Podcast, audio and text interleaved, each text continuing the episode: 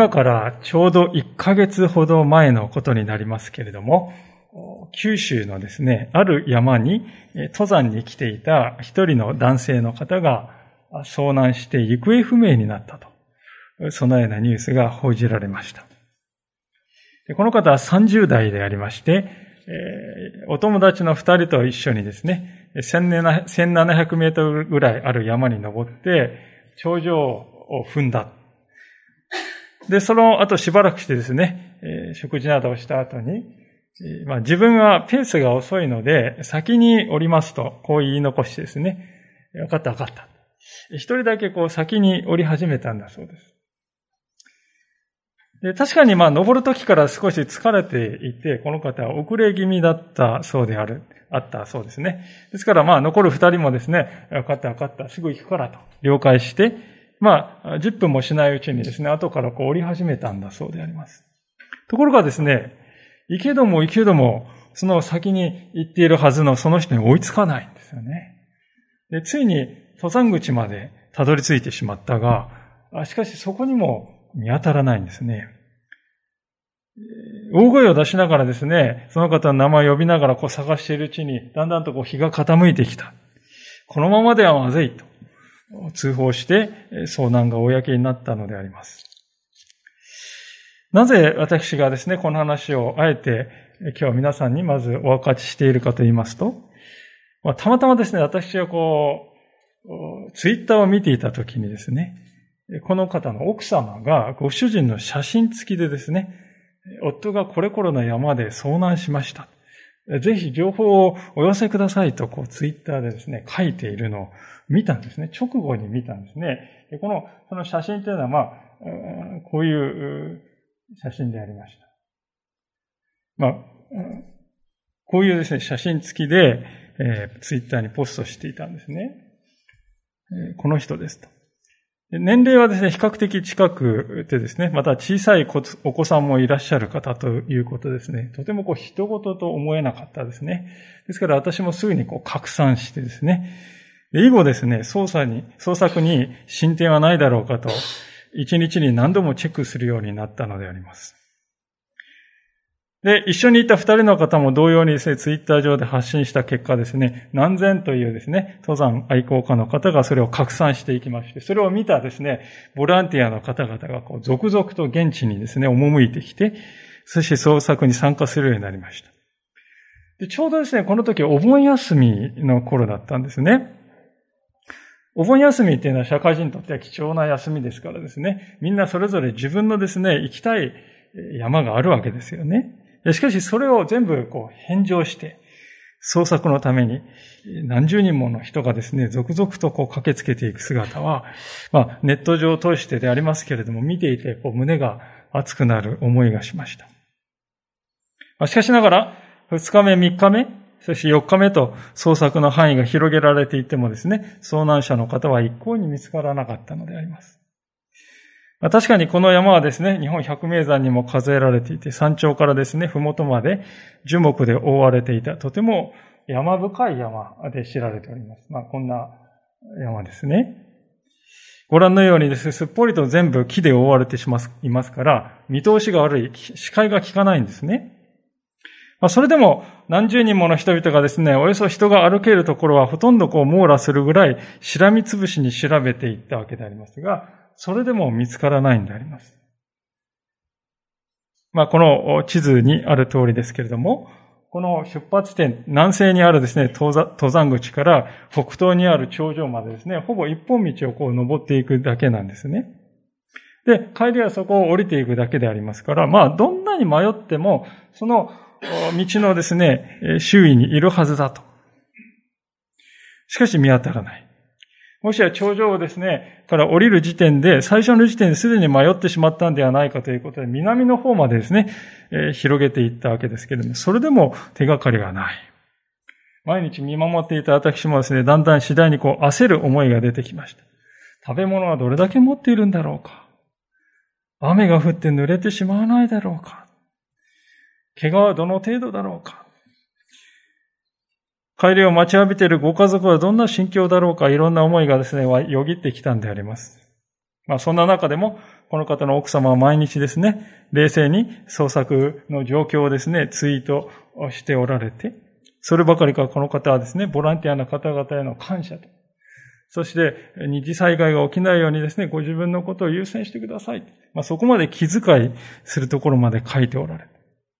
自分がですね、もし同じこの奥様と同じ状況になった時に、果たしてそういう心配りができるだろうかと思うとですね、本当に頭が下がる思いでありました。でなおさら見つかってほしいなという思いが強まったんであります。そしてついに7日目に入りました。すでにですね、5日目までで警察の捜索も打ち切られてしまっていました。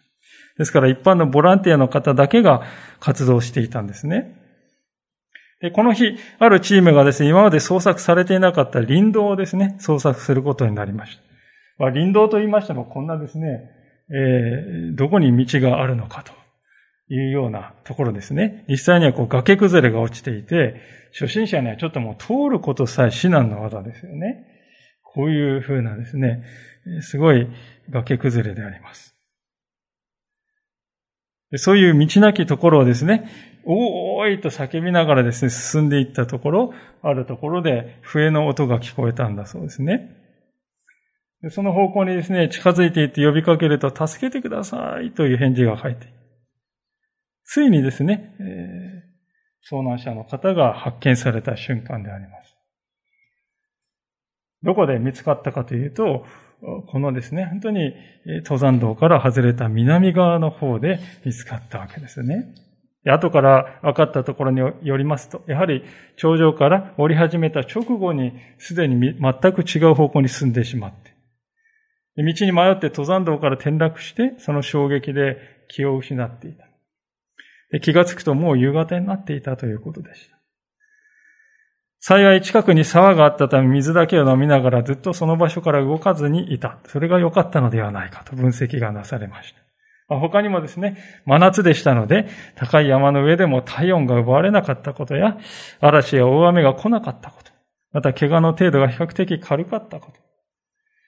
また何よりも、先ほど見たようにですね、道なき道で自分自身にも危険が伴いながらも使命感を持って捜索したボランティアボランティアの方が多くいらっしゃった。それだけでなく、そのボランティアの方が点々バラバラにですね、活動したんではなくて、横の連携をしっかりと取ってですね、同じところを何回も何回も捜索する。そういうことは一切なかった。さらには、捜索隊の人が近くに来た時に、この遭難した方が寝ていたらですね、返事できなかったですよね。寝ていなくて返事ができた。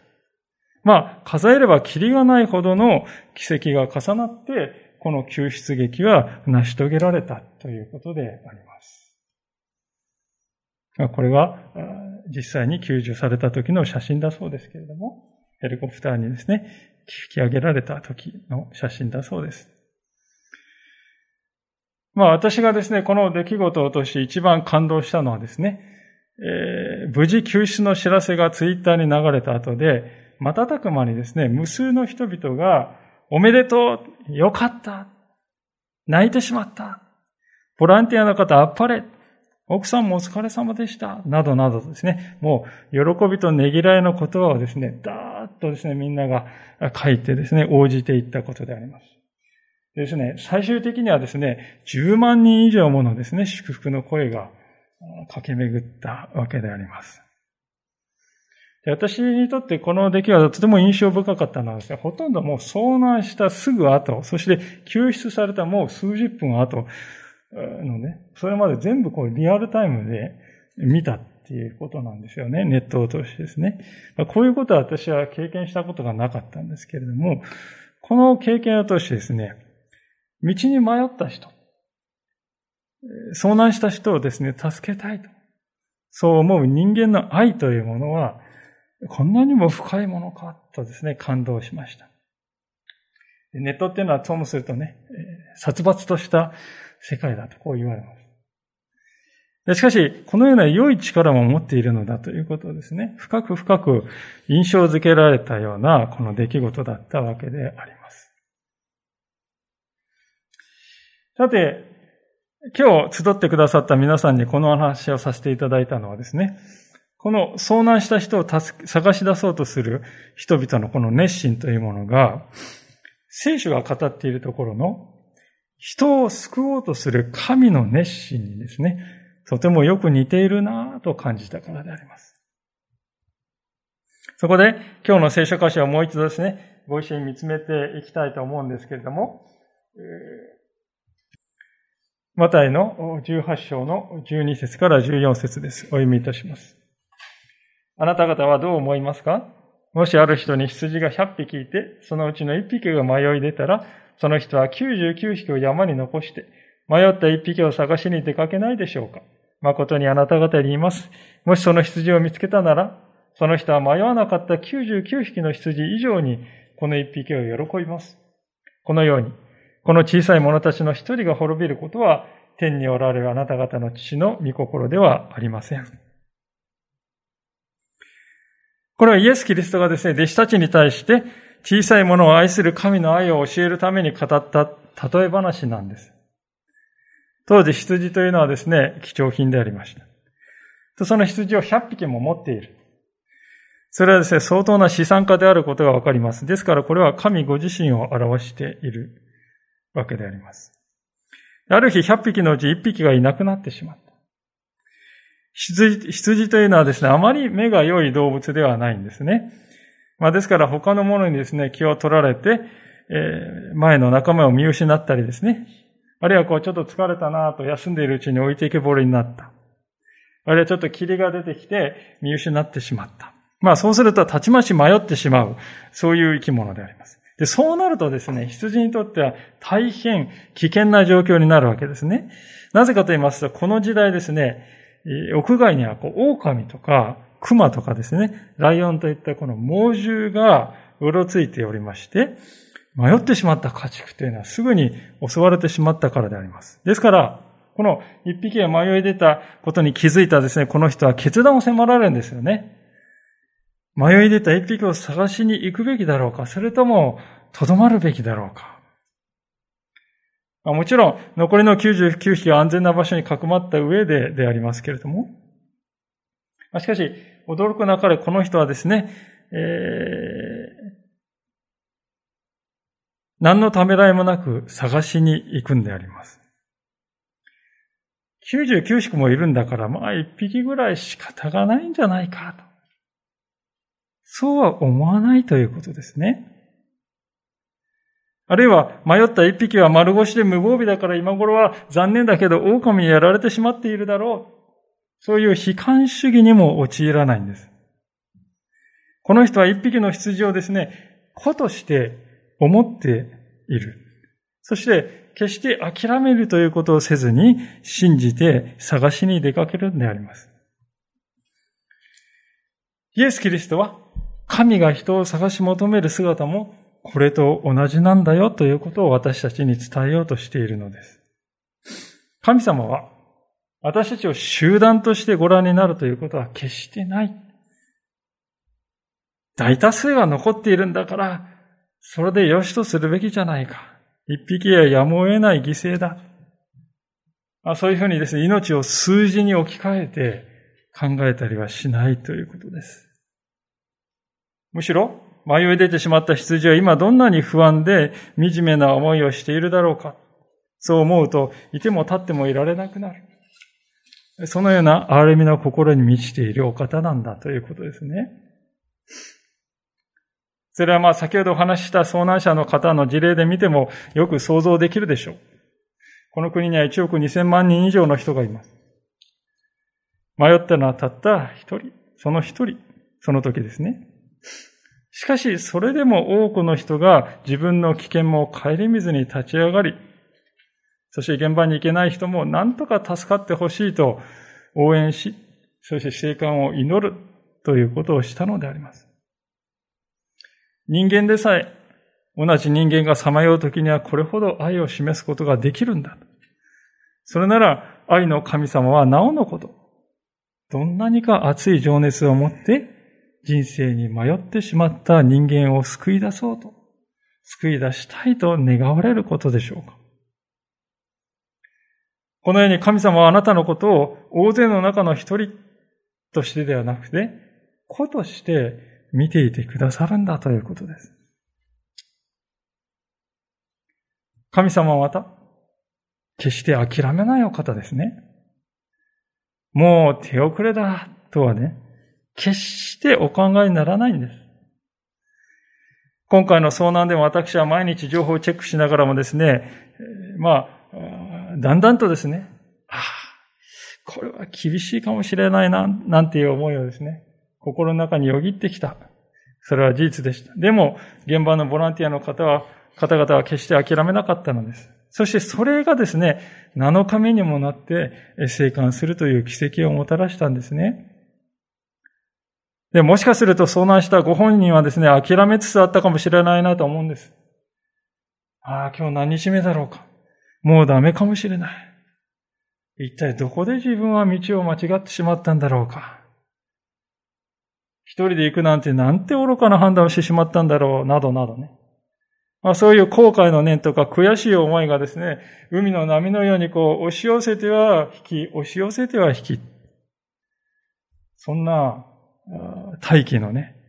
日々だったんではないかと思います。けれども、たとえ本人がそのようにしてですね、えー、諦めつつあったかもしれないけれども、でも、助ける救助者たちはですね、決して諦めなかった。着実に捜索範囲を広め、狭めて、そしてここにしかない、あとはここしかないという場所まで絞り込んでいき、ついに見つけ出したんですね。まあ言ってみれば、公園のあの大量の砂場の中にですね、一個だけ埋まっているビーズをですね、探し出すような、途方もなく困難なミッションをですね、やり遂げたんです。これと同じように、神様も私たちのことを決して諦めないお方です。たとえ私たちの方が人生に行き詰まっていたり、途方に暮れていたり、あるいは自分を嫌悪する思いがあったり、あるいはまた、なんと取り返しのつかないことを示してしまったのだろうという自責の念にとらわれていたりするかもしれない。それでも神様の方は、あなたを見つけ出すということを決して諦めることはないですね。見つけ出して、手当てして、そしてご自分のところに連れ帰るまで決して諦めることはない。聖書は、神というのはそのようなお方なんだよと私たちに教えてくださっているわけです。さらに、先ほど読みしました聖書の箇所には、いざ迷い出た一匹が見つかった時には、羊の子の持ち主は、迷わなかった99匹以上に、この一匹を喜ぶとこう書いてありますね。あ、これは、残りの99匹は、あまりどちらでも良いというそういう話かと。もちろんそうではないです。99匹以上に喜ぶって書いてあるわけですから。99匹の羊の存在はすでにこの人によっては無常の喜びだということですね。でも、この時に限っては、その喜びをも上回る喜びが溢れ出すんだということです。先ほどご紹介した遭難においてもですね、遭難者をですね、発見したボランティアの方がテレビの取材にですね、こういうふうに答えていたんですね。いやーもう発見の瞬間はですね、今まで生きてきた人生の中で一番嬉しかったですね、とこうね、語っておられましたね。なんかそれを見て私はこうじーんとする思いが出てきましたね。だって一度も会ったことのなかった人です。縁もゆかりもない人なんですね。でしかし、絶対絶命というところから奇跡的にですね、救出された。そこに自分が関われた。それだけでですね、涙が出るほど嬉しい。人生で一番嬉しいことだったと。ね、こういうことができるんですよね。これは一体どういうことなんだろうかと思いました。それはですね、もしかすると私は思うにですね、遭難者のこの、その人にですね、なんかこう自分自身の姿が重なるんじゃないかなっていうふうに思ったんですね。私たちは皆ですね、心のどこかではですね、自分ももしかしたらいつこの遭難した人と同じような状況に陥るかもしれないなと感じているわけですよ。あるいはまた、状況はもちろん違うけれども、自分もこの人生に迷っている面がある。誰からも気にも留めてもらえない、一人ぼっちで孤独を感じながらただうずくまるだけの時って確かにあるよな。そう感じるわけです。決して他人事ではないんだということですね。ですから、この人は私のことなんだなと。そう思うからこそですね、人は何とかして、この遭難者の方を助けようとして、犠牲を払ったのではないかと思います。私たちは皆本心ではですね、自分もこのように救い出されたい。そう願っているのではないか。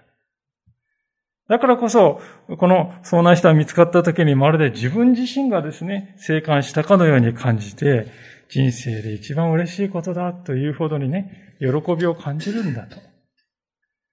失われた人が帰ってきた喜びというのは、それほどに大きいものなんだということですね。ですから、神様が私たちを救い出した時にですね、感じる喜びも、そのようなものなんだということであります。このマタイの18章14節にありますように、神様という方はたとえ一人たりとも失われたままになるようなことがあってはならないし、あって欲しくはないんだよと。そう思っていらっしゃるということです。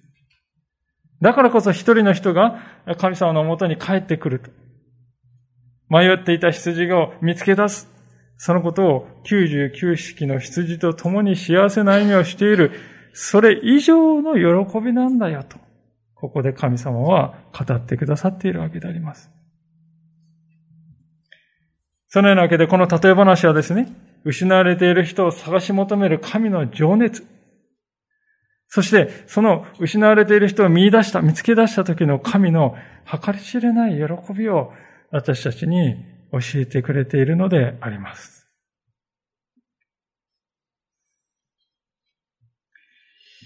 ただ、実際にはですね、その一方で、人々はこのようなわかりやすいですね、救出劇というものが、まあ、ありますと感動するんですけれども、その一方で、聖書が約束している救いの話が自分ごとだというふうにはなかなかこうピンとこない、えー、わけです。それはなぜだろうかと思うんですけれどもね。まあ、端的に言いますとですね、私たちは自分が救われる必要があるというふうにですね、強く思ってはいないからかもしれません。あの遭難者の人は、誰が見ても救われる必要のある人でありました。けれども自分はそこまでではないと、こう感じるんですね。特に衣食住が私たちがですね、満ち足りて生きていると、なおさらのことかもしれない。けれども、本当にそうなんでしょうか？あの東日本大震災の時に私は仙台におりましたけれども、その時に身をもって教えられたことがありました。それは、自分の命が物流というものにいかに依存していたかということですね。自分は物流物流によって生かされているんだと。ですからトラックが止まりますと、たちまちですね、食べるものにこと書く。ガソリンが届かなければ買い物にも行けない。水道が止まれば飲み水にも困り、トイレも流せない。ガスが止まれば温かい食べ物もない。電気が止まれば情報も何も入ってこない。何が起こっているかもわからない。まあそういう経験を通してですね、学んだこと。それは、ああ、私は生きていると思ってきたけれども、生かされているのだ、生かされてきたんだということを強く感じたわけであります。実は全ての人がそうなんではないかと思いますね。人生にはそれまで当たり前だと思っていたことが突然取り去られる辛い瞬間が訪れてくることがあります。例えば、晴天の霹靂のように訪れる病。あるいはまた信頼していた人から裏切られた経験。あるいはまた、世界を見を向ければ突然ミサイルが飛んできたり、経済が激変したり、あるいはまた降って湧いたように起こるパンデミック。一つずつ上げていけばキリがないほどでありますけれども、これらは皆、この世界に住んでいる限りですね、どの人たちも避けることができないことだ。ところが、私たちの多くは自分がそういう状況に置かれるまで、自分が生かされているということに気がつかないで生きているのではないでしょうか。私はこのところ好んで登山をするようになりましたけれども、もしかすると自分がですね、そのような生かされているものであることを確認したいからかもしれないと、こう感じるんですね。こう山に行きますと、一切の守りっていうものが取り払われるんですよね。文明の利器、便利な利器っていうのはですね、何もないところです。すべてを自分の責任で備えないといけないわけです。それだけ、やるだけやったとしてもですね、それでも知るんですよね。自分はなんと小さく、また儚く、迷いやすいものなんだろうかということを知るんですね。そして悟るわけであります。そのような小さな儚く迷いやすいものに対して聖書が語ってくれている神様の救いというものがどんなに確かなものであるかということをですね、こう教えられるんであります。そこで、今日のですね、遭難劇をですね、もう一度ここで振り返ってみたいと思うんですけれども、特にですね、遭難者の方を助けるレスキュー隊員。そのレスキューですね、する人には何が必要でしょうか？四つの条件があると思うんですね。まず、一番目の条件はですね、何かっていうと、現場に行くことができる人ですよね。その点ですね、レスキュー隊員はヘリで駆けつけることができます。間違いなく現場に行くことができるわけです。二番目の条件は自分、自ら危険を払う、犠牲を払う覚悟があるということですね。安全地帯に自分が座っていてですね、行け行けと指示をするだけでは救助はできないんですね。危険がある、自分も危険がある、それを引き受ける覚悟というのがどうしても必要ではないかと思います。3番目にはですね、えー、遭難した人を見つけ出す能力ということが必要ですね。いくら現場にいたとしてもですね、この見つけ出すということができなければ、結局は遭難した方は失われてしまうんであります。最後の条件は、実際に助け出して手当てをする能力ですね。癒す能力。このですね、4つのうちどれか1つでも欠けてしまうとですね、救助っていうのは成功しないわけですよね。で、その結果どうなるかっていうと、遭難した方は遭難者を失われたままになってしまうんであります。では、私たちはこの人生の遭難ということから救い出すことができるレスキュー隊員は果たしているのでしょうか山で遭難するだけであれば、警察の救急隊がやってきてくれます。しかし、もし私たちが人生という道に迷い、さまよってしまったら、果たして私を救い出すことができるレスキュー隊員はいるのでしょう聖書はイエス・キリストこそまさにその役割を完全に果たすことができる人生のレスキュー隊長なんだと語っているんであります。なぜなら、ここに挙げたですね、4つの条件をイエス・キリストは完璧に満たしておられるからですね。まず第一に、イエス・キリストという方は神でありながら、人となって私たちのところに来てくれたですよね。あのクリスマスの出来事はまさにそうであります。イエス・キリストは高いところから見下ろしてですね、ああしなさい、こうしなさいと指示を出す、それだけのお方じゃないんですね。レスキューのために。自分自身で私たちのところに来てくださった。自分から助けに来てくださった。だからこそ、この方はですね、私たちが置かれている苦しみということを誰よりも深く知ることができるわけですね。人として生きていくっていうことにどんな悩みがあるだろうか。年を重ねていくということはどういうことなのか。病に怯える人生というのはどういうものなのか。